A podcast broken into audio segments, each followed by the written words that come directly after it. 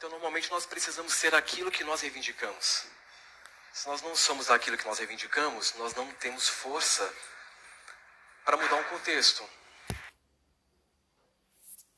Escala individual e repercute na escala macro, na escala planetária. Né? E hoje nós vamos entrar num assunto que eu gosto muito, que é falar do cérebro, não só do cérebro, mas do cérebro próspero. O cérebro, ele é um órgão extraordinário. E a neurociências, ela vem apresentando uma série de novos parâmetros que vem mudando muito a visão acerca do que é o cérebro e qual é a função, quais são as funções desse cérebro. E isso é muito comum na ciência. Na ciência, quanto mais a gente mergulha em um assunto, vai ganhando profundidade, mais a gente descobre o quanto a gente não sabe. E isso vem acontecendo com o estudo do cérebro. Então, muita coisa que se concebia sobre o cérebro hoje já foi ultrapassada e vem se apresentando um novo cenário, um novo cenário.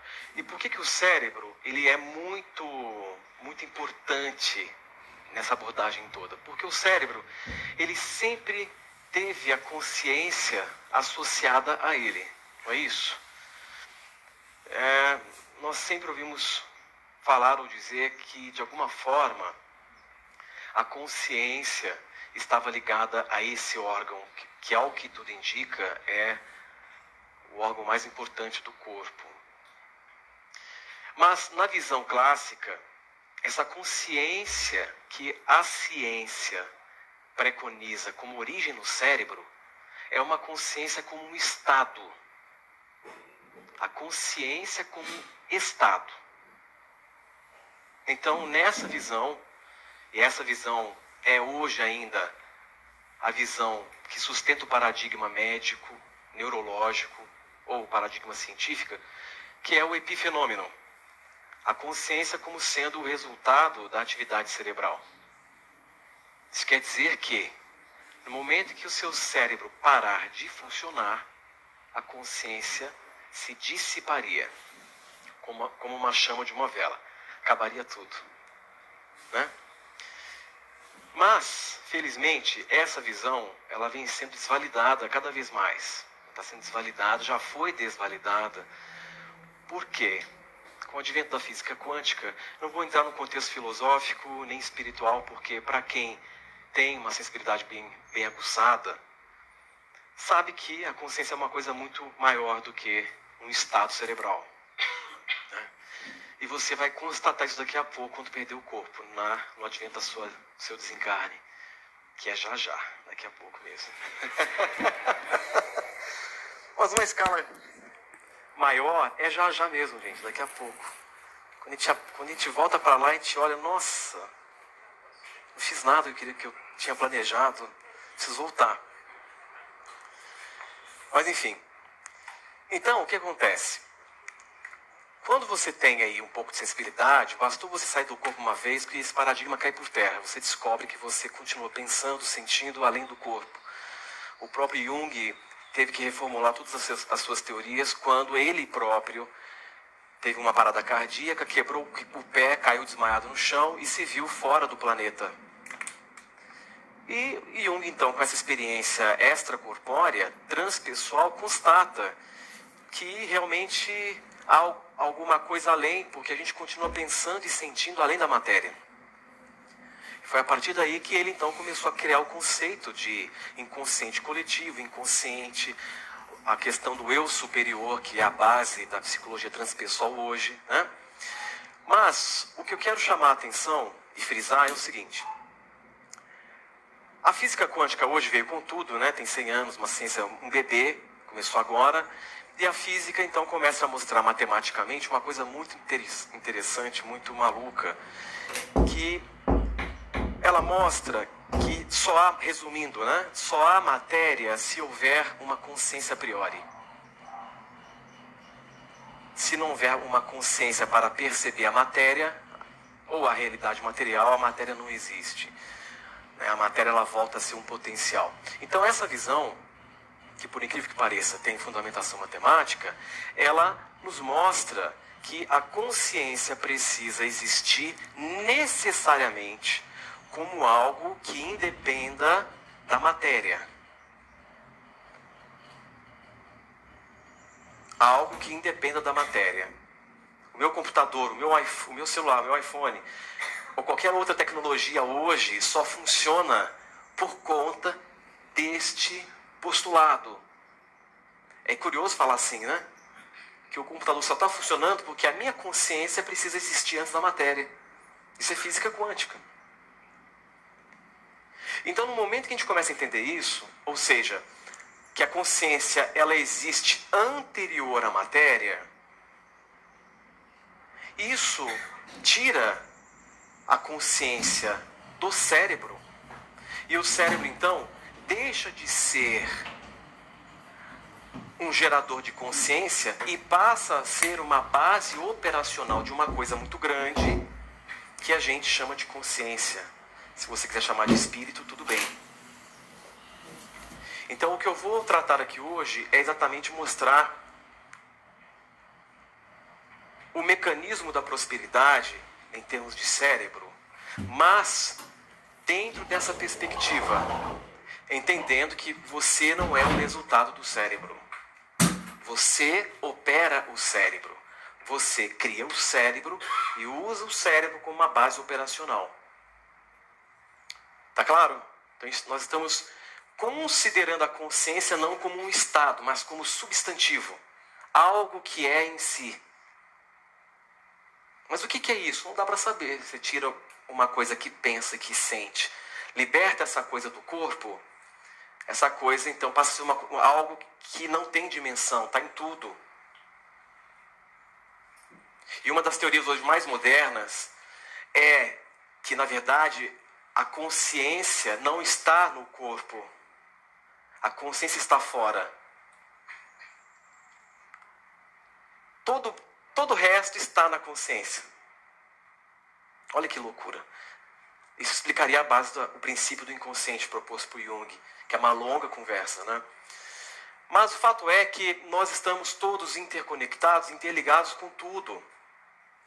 E essa coisa muito grande, quando ela resolve operar essa estrutura que nós chamamos de cérebro, ela então organiza uma individualidade para ter a sua experiência. E essa individualidade é o que nós chamamos de eu.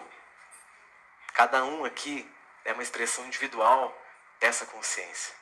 Então nós estamos movendo o paradigma, nós estamos expandindo um paradigma, saindo da visão antiquada e retrógrada de que tudo vem da matéria entrando num outro paradigma em que nós estamos começando a entender que tudo surge da consciência. Olha que revolução. Inclusive a matéria. Inclusive a matéria. Então, quando nós falamos de prosperidade, primeiro, prosperidade é um estado autogerado. É um estado autogerado, como também é a felicidade. É um estado autogerado. E quando eu coloco autogerado, nós precisamos entender que é uma situação que não requer condições externas para se manifestar. Tudo bem? Essa coisa. Ó, tem alguém aí que tá. É a Siri, né? Então, essa coisa. Esse estado autogerado é parte de quem você é. Te constitui. Não é uma questão de opção. Você não opta por ser próspero. Como você também não opta por amar. Como também você não opta por ser feliz. Seria fácil, né? Ah, sou, quero ser feliz. Ah, sou feliz. Quero aprender a gostar de mim. Pronto, autoestima lá em cima. Não é assim. São, tem, há, há muito, as coisas essenciais não se aprende, porque não são processos mentais. Como é que eu me penso? Como é que eu me penso?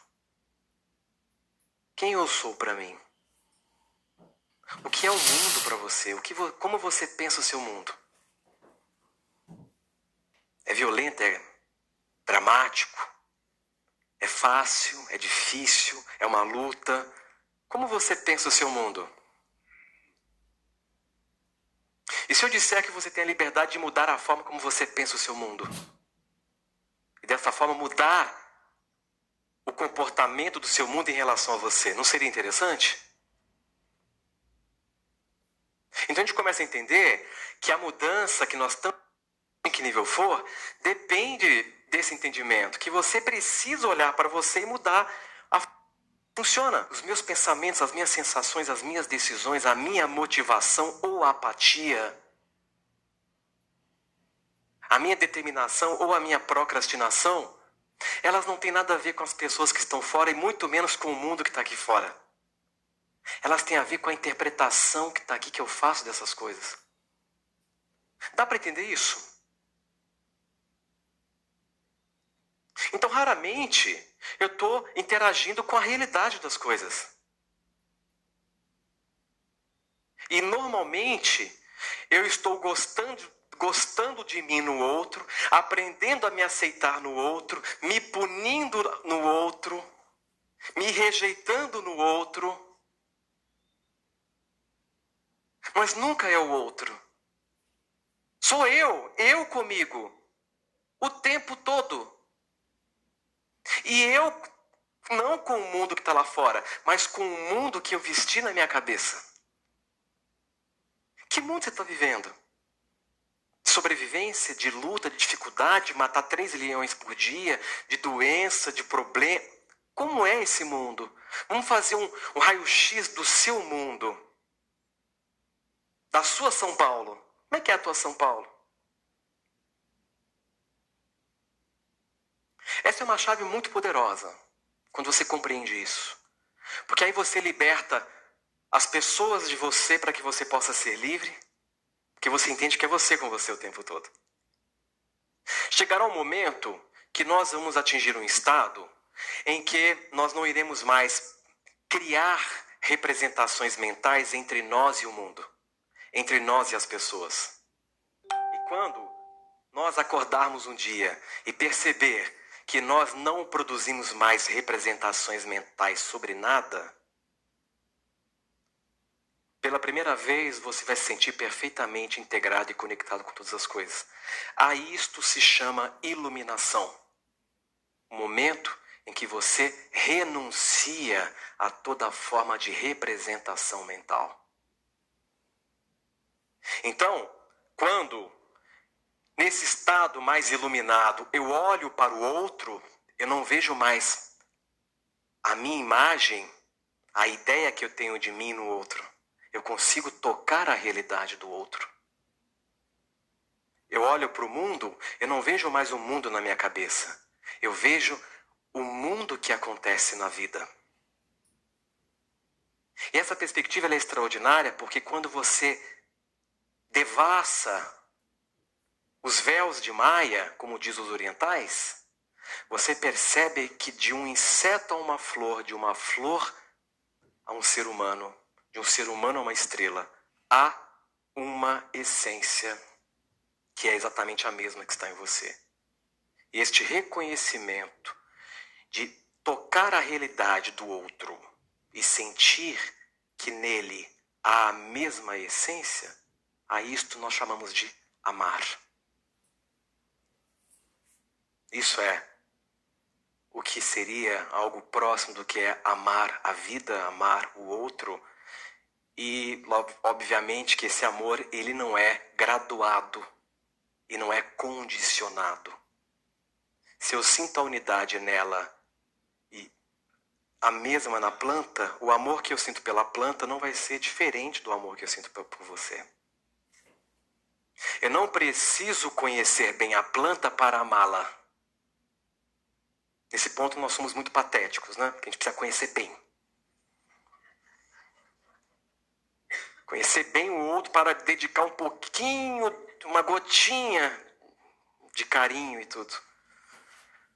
E nós estamos num nível tão profundo de identificação com as nossas representações que nós vemos o outro na rua E o outro, para nós, deixou de ser humano e passou a ser peça da mobília da realidade. A percepção que você tem do outro é a mesma que você tem da cadeira. São rostos sem face. Esquisito, né? Mas estamos na, na, na, experiência do despertar e nós estamos experimentando a dualidade. Talvez seja importante nós vivermos as representações mentais para desenvolvermos a consciência do valor do que é se abdicar das representações mentais para uma vida mais íntegra.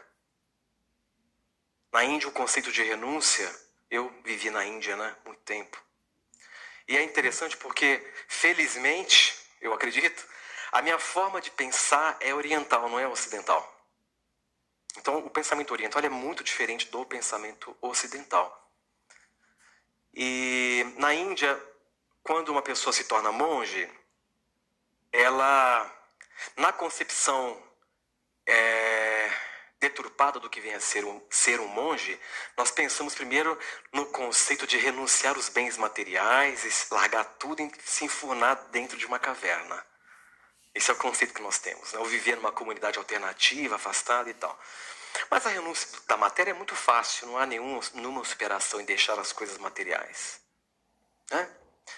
É só você ver os hippies aí na rua, eles têm facilidade, se abdicam e vivem perifericamente, nas margens do sistema. Mas, de qualquer forma, na Índia, o conceito de renúncia não se emprega em se abdicar do material mas se abdicar do mundo que você vestiu em você. Eu não deixo o mundo, eu deixo o mundo que está em mim.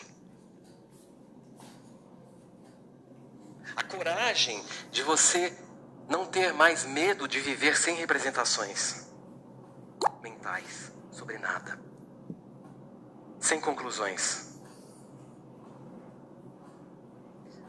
E em contrapartida, nós vivemos uma cultura que prega exatamente o contrário. Você precisa preencher a todo custo esse vazio desse tamanho gigantesco, é um abismo, tá aí dentro. Você tenta fugir dele, ele está te atraindo, você foge. E o sistema diz que você tem que acumular coisas, cada vez mais coisas, mais e mais, para preencher esse vazio. Porque esse vazio, sob a perspectiva da mente, sobre a representação mental que você aprendeu a fazer sobre esse vazio, ele é um abismo sem fundo. Ele nos aterroriza. Tanto é que na hora que você sente o vazio chegando, você está tá sem fazer nada. A tua consciência se volta para ele, internet, Facebook, Instagram. Opa, fulano, tudo bom? Vamos sair, fazer alguma coisa.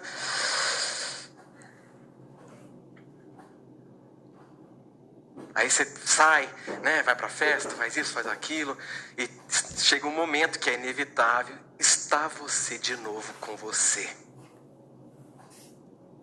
E o vazio começa. Aí, vê um filme Netflix, deixa eu ver.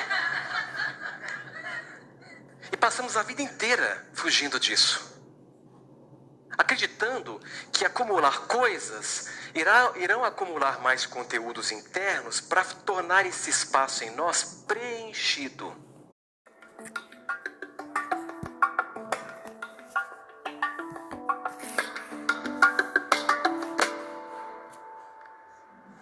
Ao invés de usar uma técnica mirabolante de visualizar e imaginar para criar realidade, aprenda a estar mais presente, não precisa mais de técnica.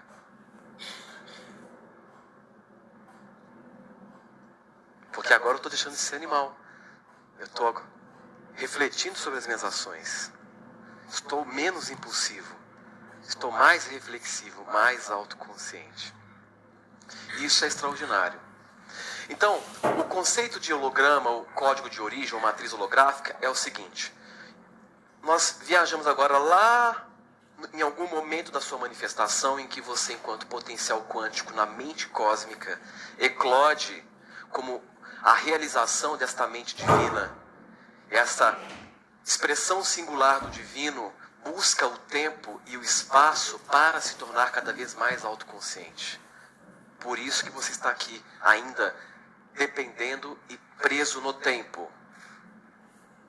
Porque no tempo, quanto mais lenta é a manifestação, mais ela otimiza o crescimento, porque se eu estou numa dinâmica temporal, eu preciso de tempo entre a ação e as consequências das minhas, das minhas ações ou escolhas. E eu aprendo compreendendo as consequências das minhas escolhas. É assim que a gente cresce. É assim que a gente se torna mais sábio. Daqui a pouco, você vai desencarnar, vai perder o corpo e vai se ver numa dinâmica mais simultânea, em que pensamento e ação é uma coisa só. Como é que fica? Será que você vai bancar isso? Ou vai se perder? Se você ainda se perder, volta para o corpo, você não está pronto. E está aqui de novo, uma coisa de cada vez.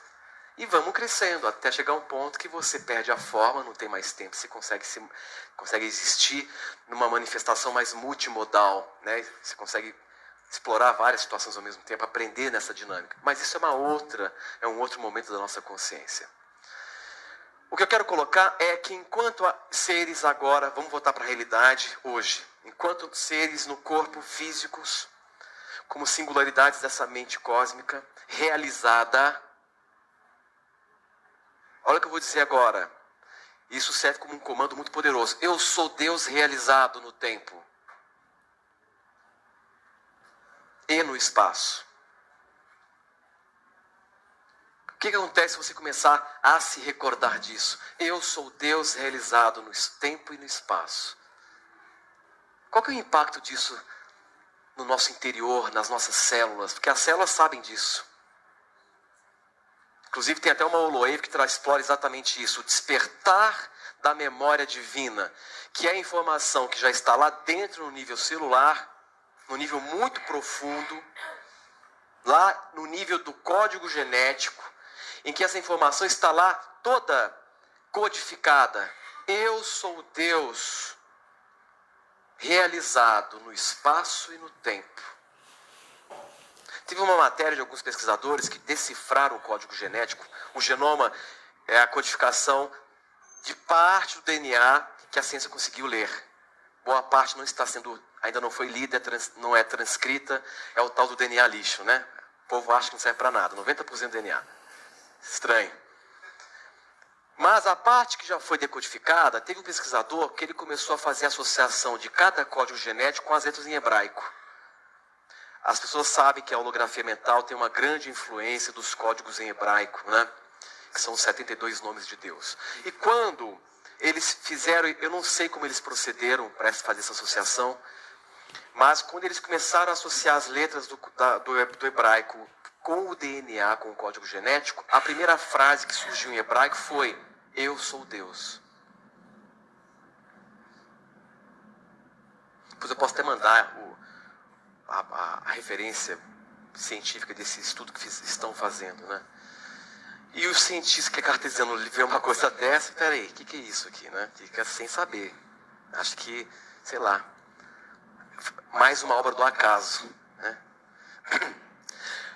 O ponto é o seguinte: você aqui, tendo essa expressão no espaço-tempo, está perfeitamente ligado ao seu holograma de origem, que é esse projeto multidimensional. Ou a gente pode chamar de código de origem.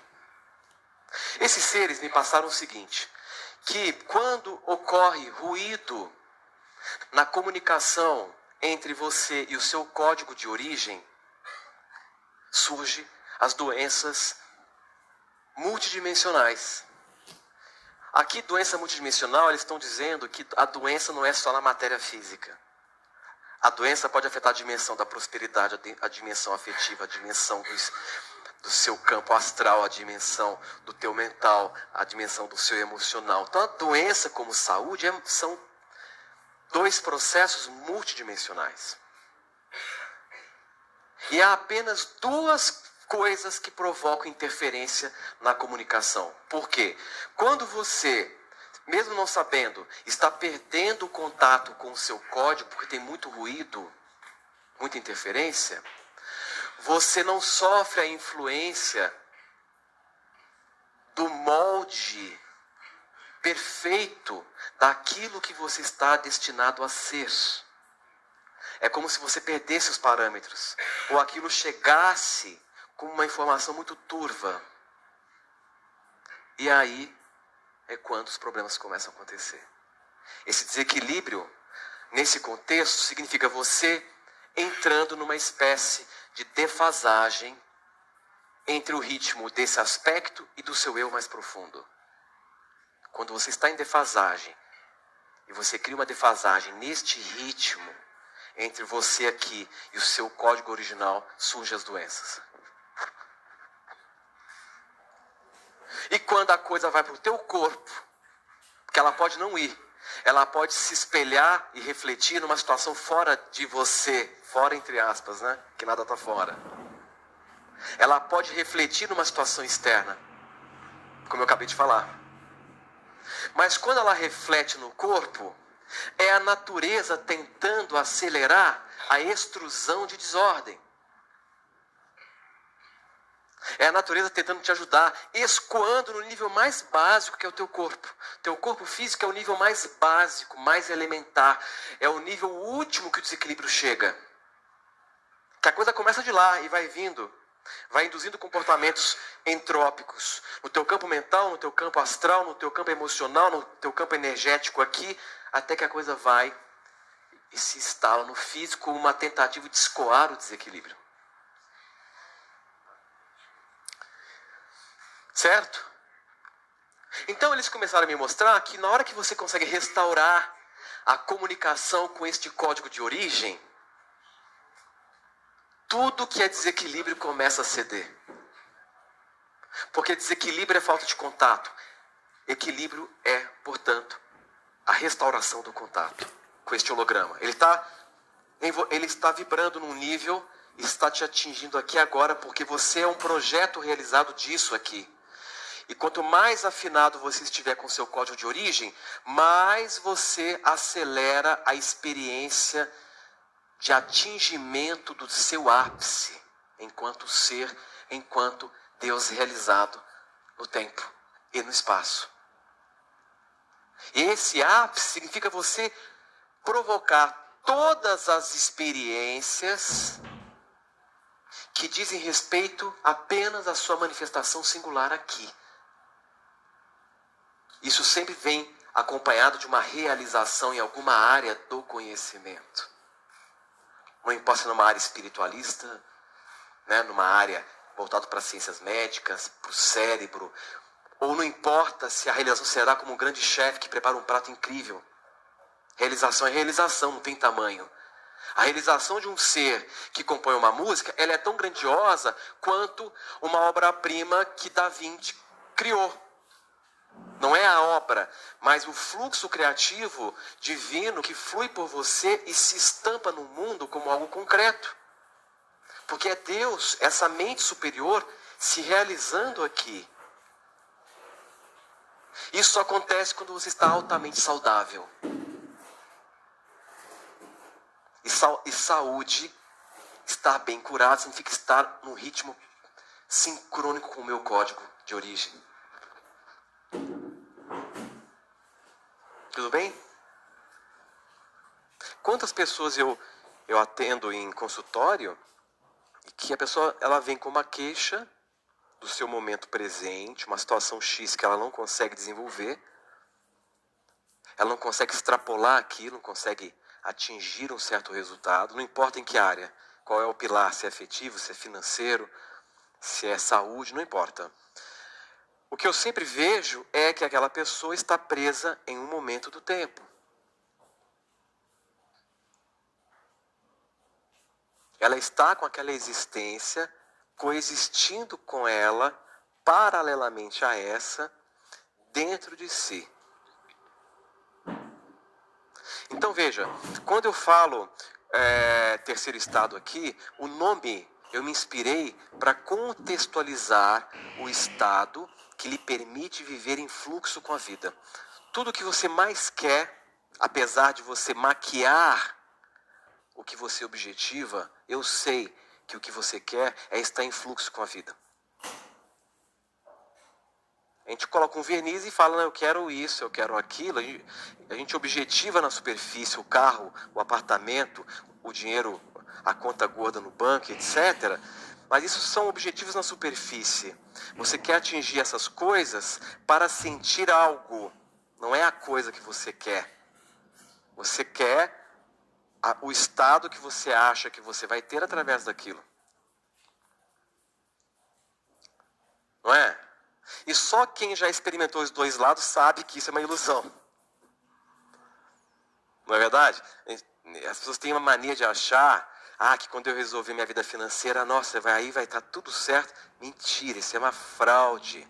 Só quem sabe, quem já esteve nos dois lados, sabe que não é isso.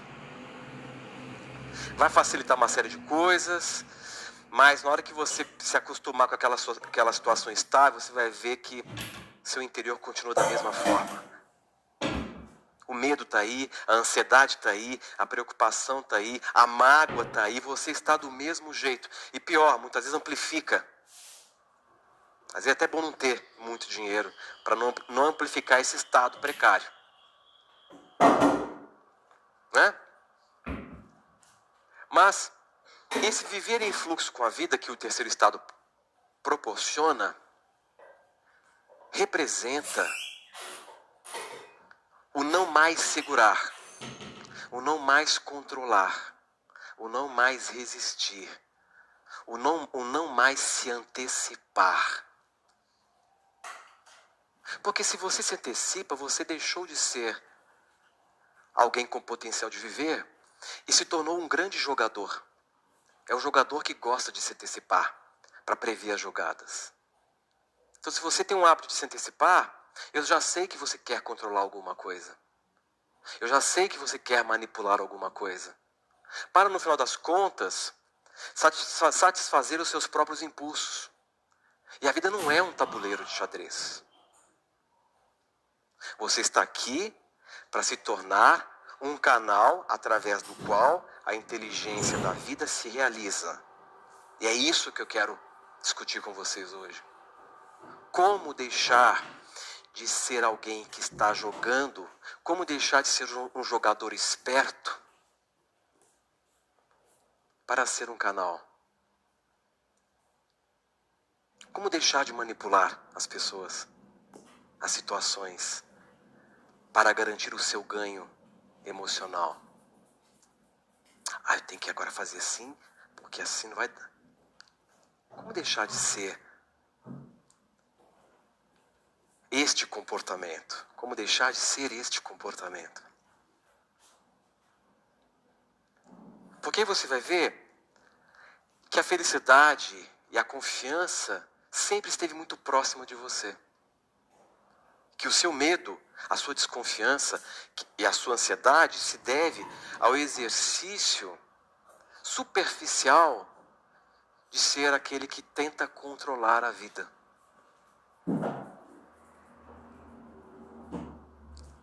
Parece um paradoxo, talvez seja um paradoxo metafísico. Perder o controle para ter o controle da própria vida. Paradoxo.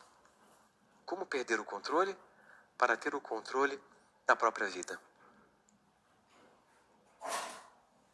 E é algo incrível quando nos permitirmos, tudo bem que é um exercício gradual, essa aula de hoje é uma reflexão, quero abrir a porta não tem aqui a pretensão de acreditar que você vai sair daqui hoje comprometido com isso. Eu só estou plantando a semente. E quanto mais incomodar, melhor. Né? Mas eu quero abrir a porta. Eu quero mostrar que há uma, uma possibilidade mais condizente, mais compatível com o seu verdadeiro ser. Que é desarmar esses mecanismos comportamentais que o tornam um agente de obstrução da sua própria vida. Quando eu falo que você obstrui a sua vida, parece uma coisa estranha colocar, mas imagine que você, em muitos momentos, para não dizer a todo instante, impede com que o fluxo de inteligência da vida se extravase através de si para influenciar a sua realidade. Eu vou dizer uma coisa para você pensar. Você não está aqui para influenciar a sua realidade. Você não está aqui para alterar a sua realidade. Olha o que eu estou falando. Você não está aqui para alterar a sua realidade. Você não está aqui para mudar a sua realidade. Você está aqui para se tornar um canal para que a inteligência da vida transforme a sua realidade. Diferente. Completamente diferente.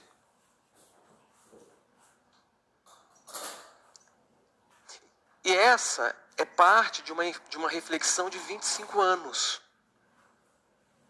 O que eu estou colocando hoje é o extrato de algo que vem sendo observado, refletido e questionado por 25 anos.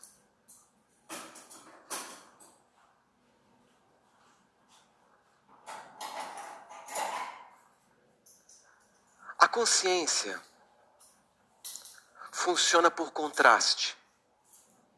Se não houver contraste, não há percepção. Você constrói a realidade por meio da percepção do mundo ao seu redor, diferenciando coisas, pessoas e eventos.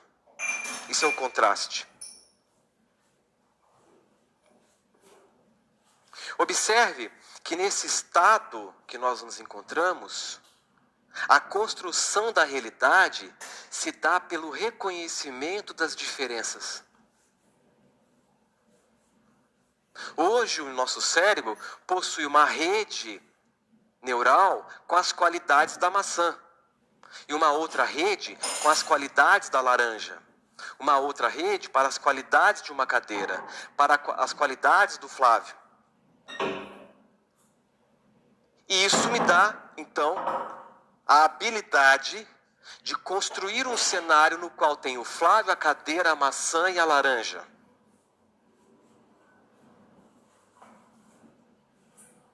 Mas, em estados mais rarefeitos de consciência, vamos chamar assim, estados mais sutis de consciência, esta dinâmica se modifica completamente.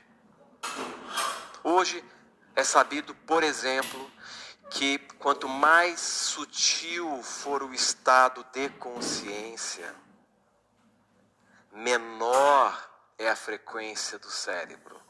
Quanto mais elevada a consciência, menor a frequência. E o que, que eles estão descobrindo? Que no momento em que você está nesses estados mais rarefeitos de consciência, Presta atenção nisso. As redes, as interconexões entre as redes neurais ficam mais macias e frouxas. E as redes neurais do cérebro vão perdendo gradualmente a capacidade de diferenciar as coisas. Por isso que tem alguns seres, alguns místicos, que atingem estados que agora o reconhecimento da realidade não, é, não se dá mais pela diferenciação de coisas e objetos. Eles começam a perceber semelhanças entre coisas diferentes. Eles começam a perceber que, na verdade, sempre houve uma certa interconexão, uma ligação entre tudo. E a esse estado, eles chamam de estado de unidade. O momento em que a percepção sai da percepção da dualidade. Apesar de estarem aqui operando esse mundo dual. Mas se, se para nós o que importa é como eu percebo, para você o mundo é dual, mas para esses seres não é mais.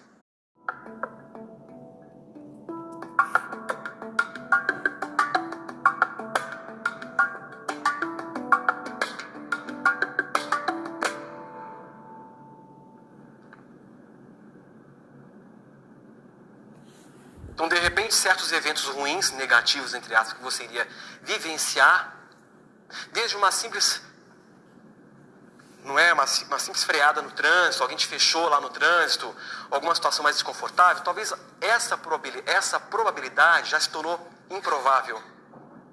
E uma outra melhor se tornou mais provável. Então é, é este evento que você irá constatar daqui a pouco. Isso nos dá uma liberdade incrível, porque o futuro não está pronto. O futuro ele é plástico. O futuro não está pronto. Agora vamos jogar um balde de água fria na visão romântica de destino. Não há destino. Há futuros mais ou menos prováveis. E o que torna um futuro mais provável ou menos provável é a qualidade da sua percepção, é a qualidade do que você pensa e sente, é a tua permissão para conceber mais. Se eu concebo mais, o meu universo se expande, não é isso? Se eu concebo menos, meu universo é do tamanho do que eu concebo. Então, cada, cada pessoa vive dentro de um mundo muito particular com tamanhos diferentes. Porque está seguindo o que você concebe. E se você então expande o conhecimento, você expande o teu poder de conceber. E automaticamente tua realidade cresce. E as oportunidades, as novas possibilidades se apresentam. Então você nunca vai ao encontro de nada. Tudo vem ao seu encontro. Desde aquele assalto lá. Que coisa engraçada, imagine. Sem carros no trânsito, o cara foi no teu. Aí você chamou isso de azar. Mas você criou aquilo. Você criou aquele assalto. Imagina, Horácio, como assim? Porque você está pensando muito em coisas que te geram medo. Você está você tá comprando a ideia de um mundo violento, você está se sensibilizando com informações que fazem você se sentir coagido. Então, no teu universo, vai ter que ter um evento que justifique esse teu medo. Quem que você acha que tem mais probabilidade de ser assaltado? Aquela pessoa que tranca o carro lá, usa o telecomando, bloqueou, foi, foi, foi assistir cinema, tranquilo. Ou aquela pessoa, ai meu Deus, tem que trancar esse carro, está muito violento, nossa, deixa eu ver se eu fechei mesmo, deixa eu ver se está tudo certo. Está lá um assim, nossa, mas se eu for assaltado, como é que vai ser? Voltar a pé para casa? Não. Esta aqui. O teu carro pode ser, pode ser o carro mais novo, pode ser o carro zero. O dela pode ser um carro mais usado, um ano mais velho. Vai na dele, não vai no teu. O teu está até aberto, o dela está tudo trancado. Mas aquilo inspirou, houve ressonância com o campo do ladrão, que também vibra no medo. Vibra, vibra né? Então criou a ressonância, ele vai direto no teu. Vocês estão vendo como funciona, grosso modo? Cuidado com o que você está sustentando o teu mental.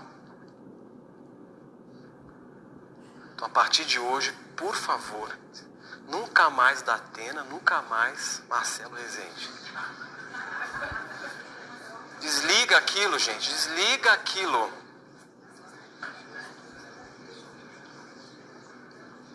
Vai assistir um documentário. Vai ver um programa que elucida, que te coloca para cima. Não é isso? E você vai nas padarias 4 horas da tarde, tá todo mundo lá assim, ó, tomando café,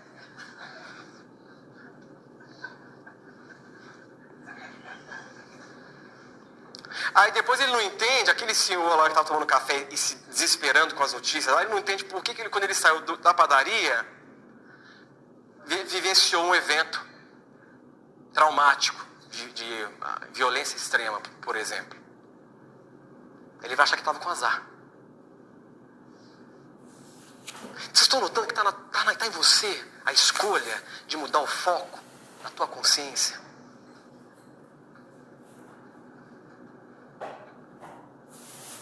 Pode fazer isso agora. Modificar o foco de atenção. Não, eu não vou me alimentar disso aqui. Vou me, posso até ver se eu tiver bastante centramento, eu vejo, mas não me deixo envolver com aquela notícia. A última vez que eu falei, mas você está assistindo isso? Aí a pessoa me respondeu: Esta é a realidade. A resposta que, a resposta que eu sempre ouço, esta é a realidade. Nossa. Se ele soubesse que existem múltiplas realidades, que aquela era a dele, não do mundo, né? Aí quando eu ouvi essa, essa resposta duas, três, eu parei, não. Deixa cada um com a sua, né?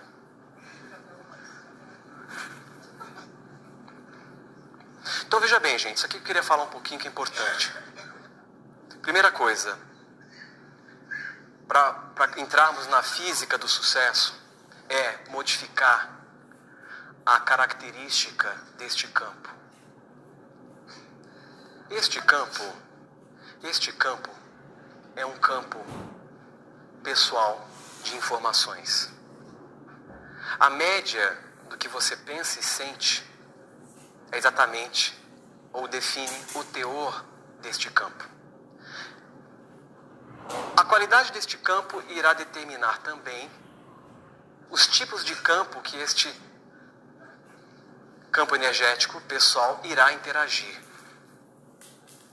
Então, muitas vezes, eu estou aqui com uma, eu estou aqui com um pensamento positivo, só que o meu campo está informatizado com a média do que eu penso e sinto.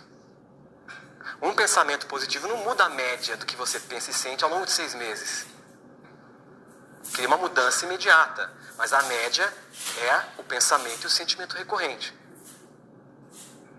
Eu ouço muito isso das pessoas que passam comigo em cura holográfica. Ah, mas eu comecei a fazer o tratamento e senti nada ainda. E eu preciso explicar que você tem um campo, que ele tem que ser remodulado. Tem que mudar as informações. Porque você tem um campo com cinco anos pensando bobagem. Pensando e sentindo um padrão que está muito forte. Então ela precisa se sensibilizar para modificar essa característica de campo, para então o campo modificar o nível de ressonância com outros campos. E é este campo que está interagindo o tempo todo com o campo quântico, o campo das possibilidades infinitas. Por isso não basta falar, eu quero ser feliz, eu quero prosperar, porque eu mereço, se eu não tiver com este campo aferido para isso. Ele vai até ficar aferido se você insistir nessa prática de afirmar, funciona. Se você fizer esse trabalho metodicamente, isso você vai modificando. Mas o ponto que eu quero chegar aqui é o seguinte: quando você, indivíduo único, raro no universo, não tem nada e ninguém igual a você neste universo, você é muito único em tudo. Quando você descobre a tua diferença, quando você respeita e aceita que você é único, e você passa a ficar a favor dessa sua singularidade, este campo ele muda o que eu chamo de valência. A valência deste campo deixa de ser uma valência passiva e passa a ser uma valência ativa. Tá? Eu vou depois mergulhar um pouquinho mais fundo nessa questão de valência. A valência ativa de um campo ativo dota o indivíduo naturalmente de um maior poder de colapso. Isso quer dizer que o que ele pensa e sente tende a se plasmar como realidade de uma forma muito mais rápida e dinâmica do que uma pessoa que ainda não está bem consigo mesma, que ainda não se aceitou por inteiro, que ainda está lutando contra o que ela realmente pode ser e aquilo que o mundo quer que ela seja. Essa é uma luta hercúlea que a gente trava aqui dentro. Nós estamos numa luta que a gente não sabe se a gente resolve suprir a expectativa de todo mundo para todo mundo nos aceitar, ou se a gente, não, agora eu vou bancar quem eu sou.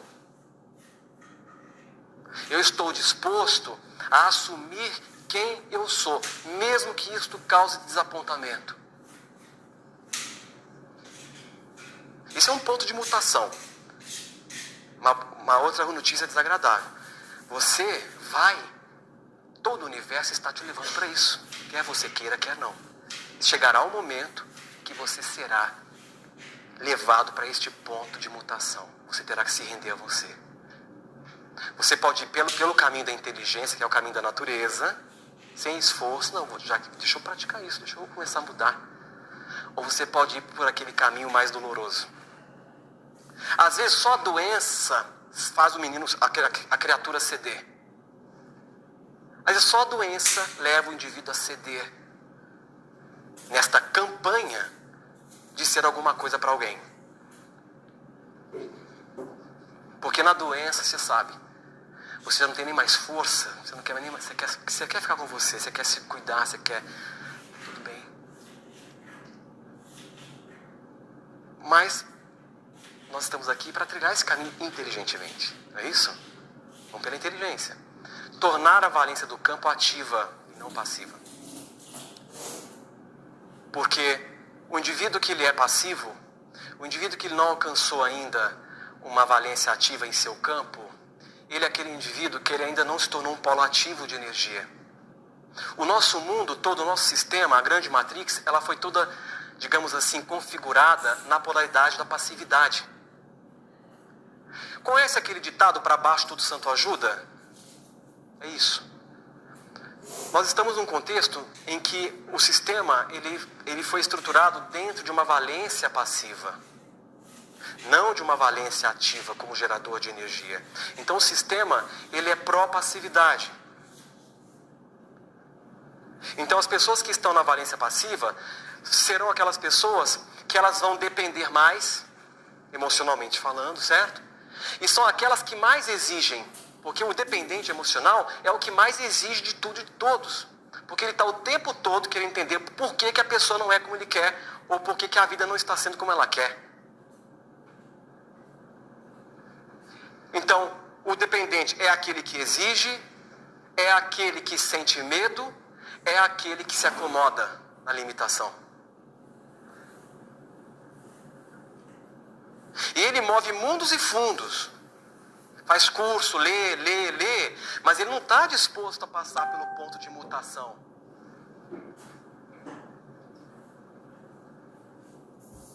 Trabalhando exatamente o sentimento que é a antítese da postura ou da atitude que bloqueia, o que, que vai acontecer?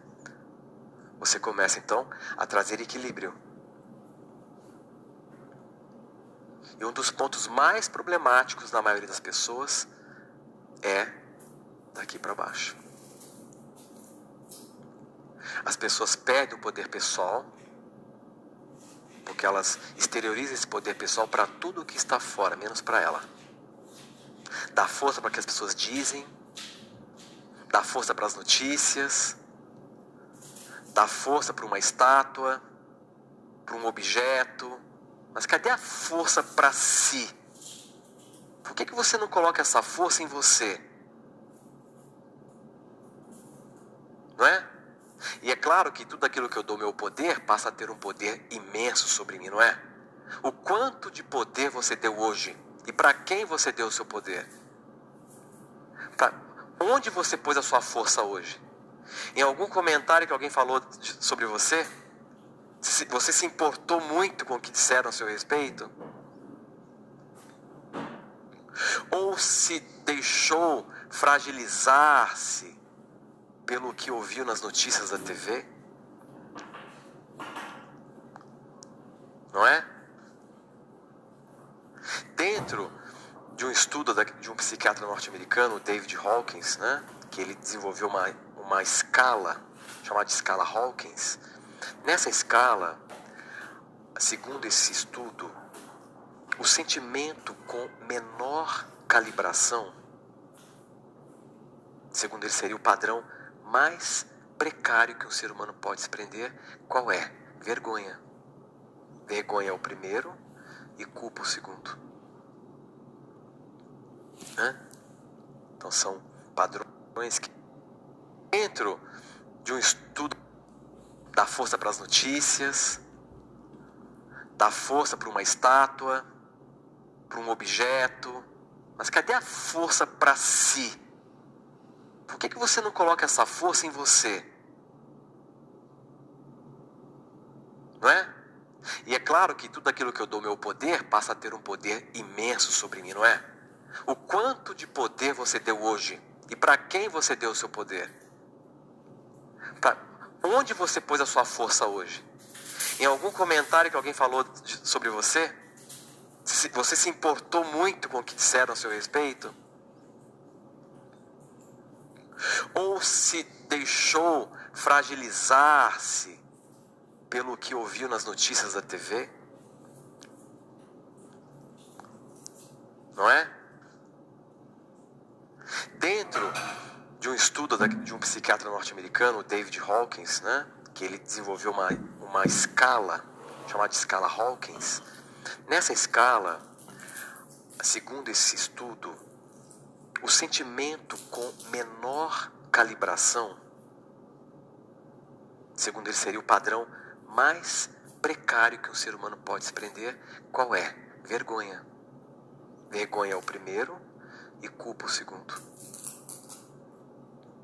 Hã? Então são padrões que vibram numa, num nível muito precário. E vergonha, não é? Bloqueia o teu poder pessoal, porque para eu assumir o poder pessoal eu não posso ter vergonha, eu tenho que me expressar, tenho que me assumir para o mundo. Eu sou isto e eu assumo o que eu sou, sem o menor medo da rejeição. Esse é um dos motivos do porquê as pessoas não conseguem estabelecer prosperidade, porque para eu prosperar eu tenho que estar muito no meu poder. E para eu estar no meu poder, eu preciso superar o medo que eu tenho do outro. Medo do julgamento, medo da rejeição, medo da desaprovação que nós temos.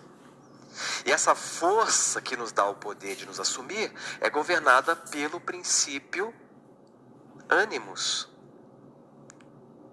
na mulher e ânima no homem. Olha que interessante. E no momento que você então equilibra, naturalmente seu poder pessoal começa a fluir.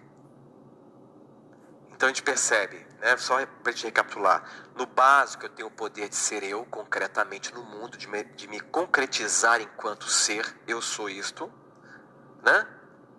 No sexual eu tenho o poder de sentir, né? Tá aqui. E o que vai bloquear isso é toda a carga de culpa desnecessária que você introjetou e aqui a vergonha inibindo o poder pessoal. Então, quando nós formos fazer a prática, nós vamos começar a trabalhar daqui para cima. E depois nós iremos então reforçar o contraponto que traz o reconhecimento das virtudes e atributos que cada centro de força rege. Tudo bem? Então, qual é, talvez, a essência do que nós estamos tratando hoje aqui nessa aula? É claro que o assunto arquétipo é uma coisa muito complexa para a gente tratar assim. Aqui é uma apresentação muito básica né, sobre o que é arquétipo, sobre a influência das polaridades na psique. Né? A, a influência é tanto no aspecto intrapessoal quanto interpessoal porque, segundo Jung, a persona, que é um arquétipo muito importante, porque a persona ela é exatamente a interface de interação social que nós assumimos para lidar com o mundo. É como eu me mostro para o mundo, é como eu absorvi as regras sociais. Isso é a persona. Alusão às máscaras que eram usadas na antiga Grécia nos teatros. Persona era a máscara. Então, a persona é exatamente a face externa da psique.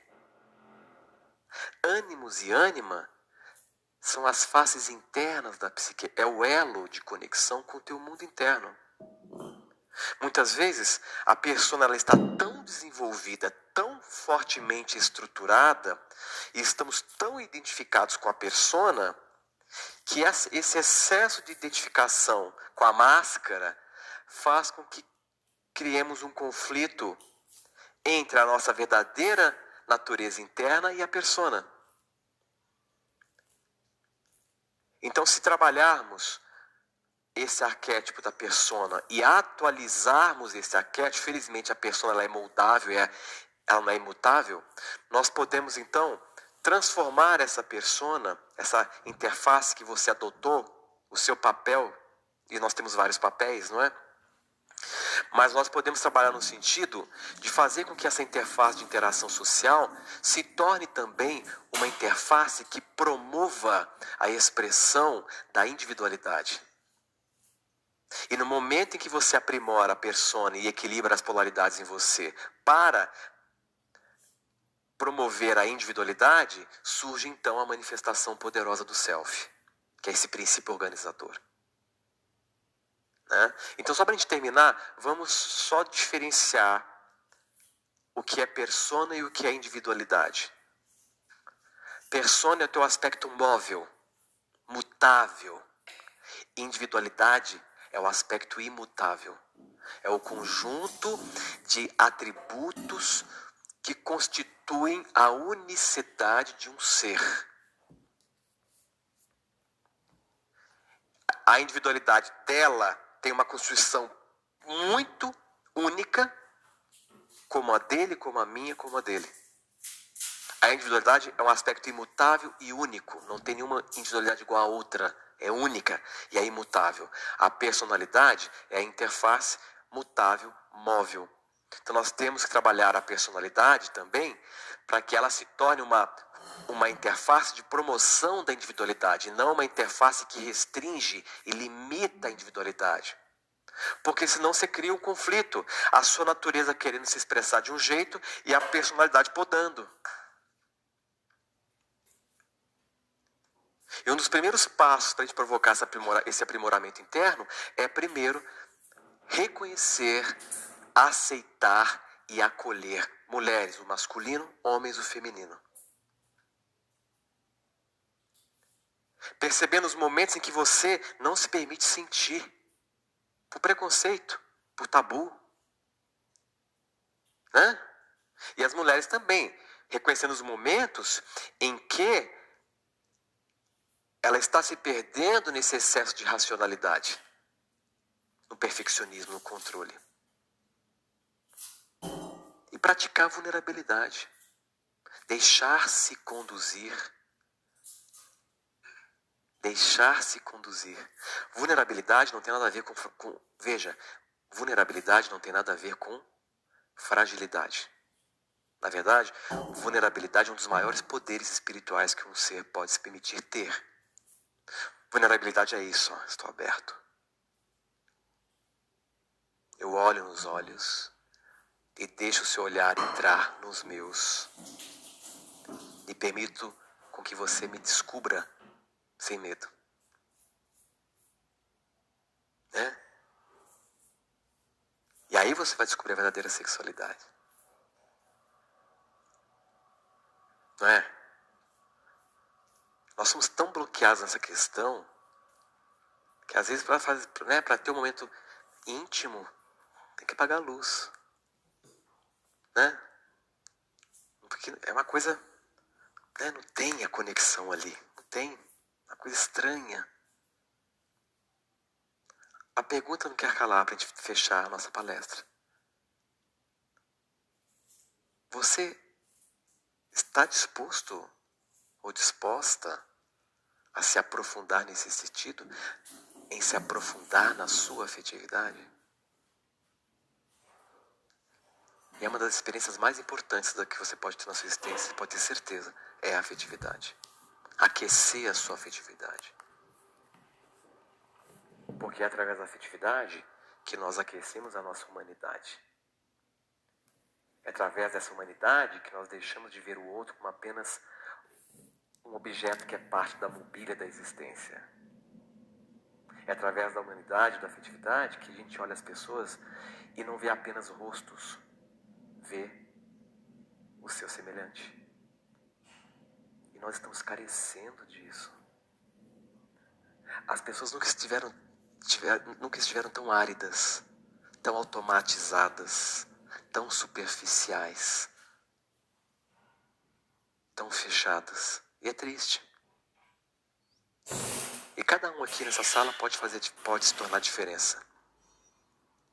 Pode ser aquele que vai, a partir de agora, prestar mais atenção.